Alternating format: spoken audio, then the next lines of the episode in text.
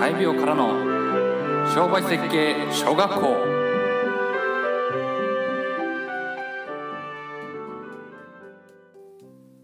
お金がない？お金を稼ぐ方法？稼げる仕事？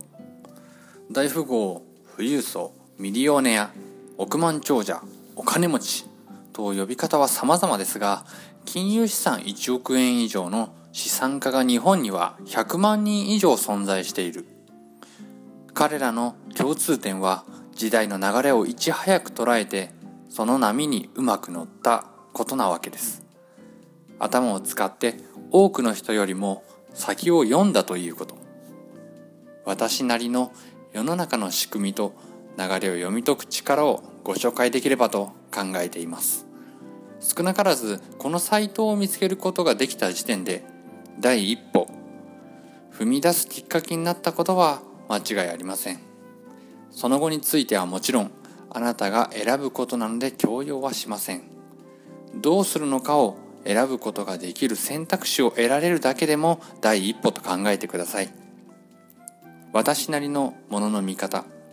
考え方をベースとしていかに大富豪の富を築くかということについて簡単なところから触れていきましょう。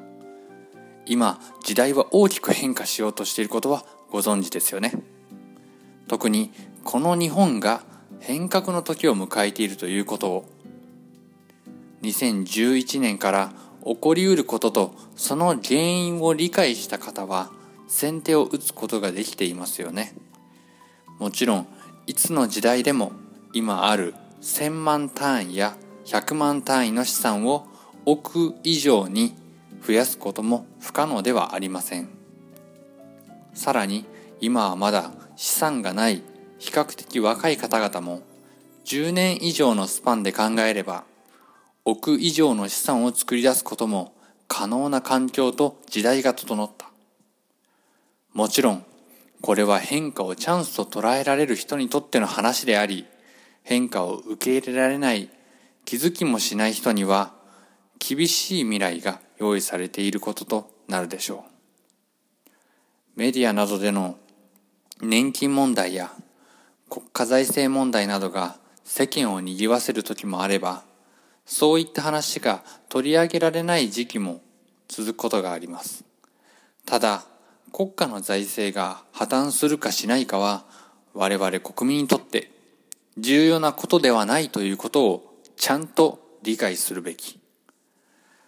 私たちは国民であって国家ではありません。ですから国民の立場で論じることが重要である。国家の立場で考えても仕方ないことだ。この国にお金を貸しているのは私たち国民。さらに国家の売り上げを支えているのも我々国民。日本国家が財政危機になると国家の収入アップの手助けをさせられたり合法的に借金額を減らされたりすることは必須。お金を貸した相手である国家が破産しないためには貸し手である私たち国民が支えなければならなくなるということ。増税が実施されたりインフレになったら私たちの金融資産はどうなるのか。それは当然減ることとなりますよね。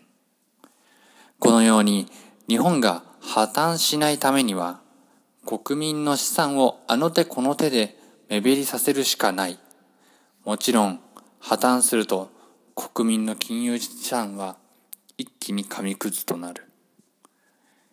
よくこの国は国民から借金しているから大丈夫という人がいますが、ここには重要な主語が抜けている。正確には、この国は国民から借金しているから国家は大丈夫ということ。国家は大丈夫でも国民は全然大丈夫ではありません。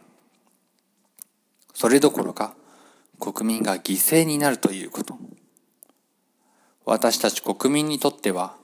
国家が破綻するかどうかよりも自分の個人金融資産が増えるか減るかの方がはるかに重要なことではないでしょうか。これからのこの国がどの方向に進んでいくのか。その行方は日々変わっている現実がある。またこの国に住むリスクは国家の財政破綻だけではありません。少子高齢化人口の激減年金問題など挙げればきりがないくらいの問題が山積みである。そんなこれからの日本で私たちは生きていかねばなりません。そのためには今抱えている問題の本質を知ること起こりうる未来のシナリオを複数想定しておくことなどが大切だ。この国では知られては困ることはわざと複雑にしたり本質が見え,、ね、見えないようにしてある。今お持ちのあるいはこれから得ていく円資産を政策に乗じてうまく働かせることができればあなたと家族にとってのお金の問題は解決することになる。ただここで属性の違いが出てくる。投資家起業家医者経営者オーナー社長個人事業主勤め人であるサラリーマン。あなたがどの立ち位置にいるのかをちゃんと把握した上で戦略を立ててこれから過ごしていく必要がある。一つだけ事実なこととしてサラリーマンで金融知識を得ただけではお金持ちになれないことを理解してください。ではどうすれば大富豪にまではならなくても裕福になれるのか。それをお話しするには私たちが信じ込まされてきたお金にまつわる嘘を話さなければなりません。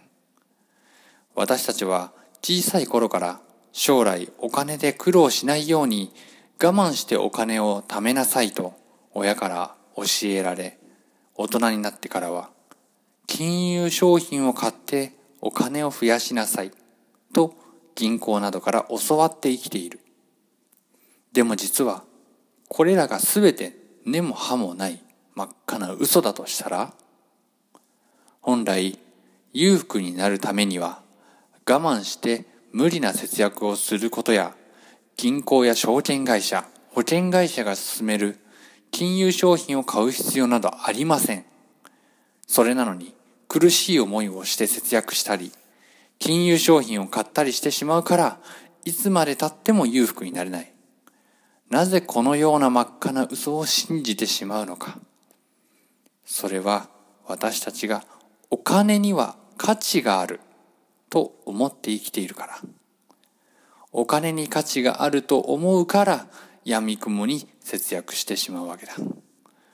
お金に価値があると思うから金融商品を買えばお金を大きく増やせると信じてしまう。でも本当はお金に価値などはありません。お金の上に乗っている何か。お金が映し出している何かにこそ価値がある。何かとは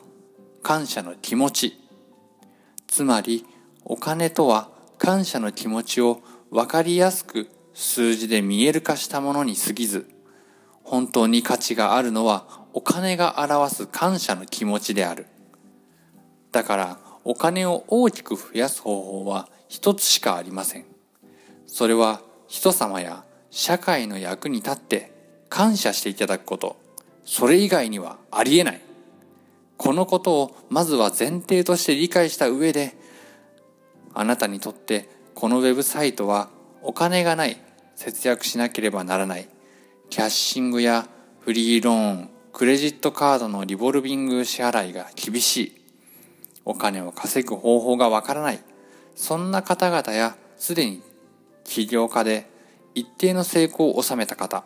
コミュニティが欲しい。そんな人たちにとって有益だと感じてもらえると考えています。コメントや質問は LINE アットマークにて受け付けております。アットマーク VFK3124J アットマーク VFK3124J で検索してください。コメントお待ちしております。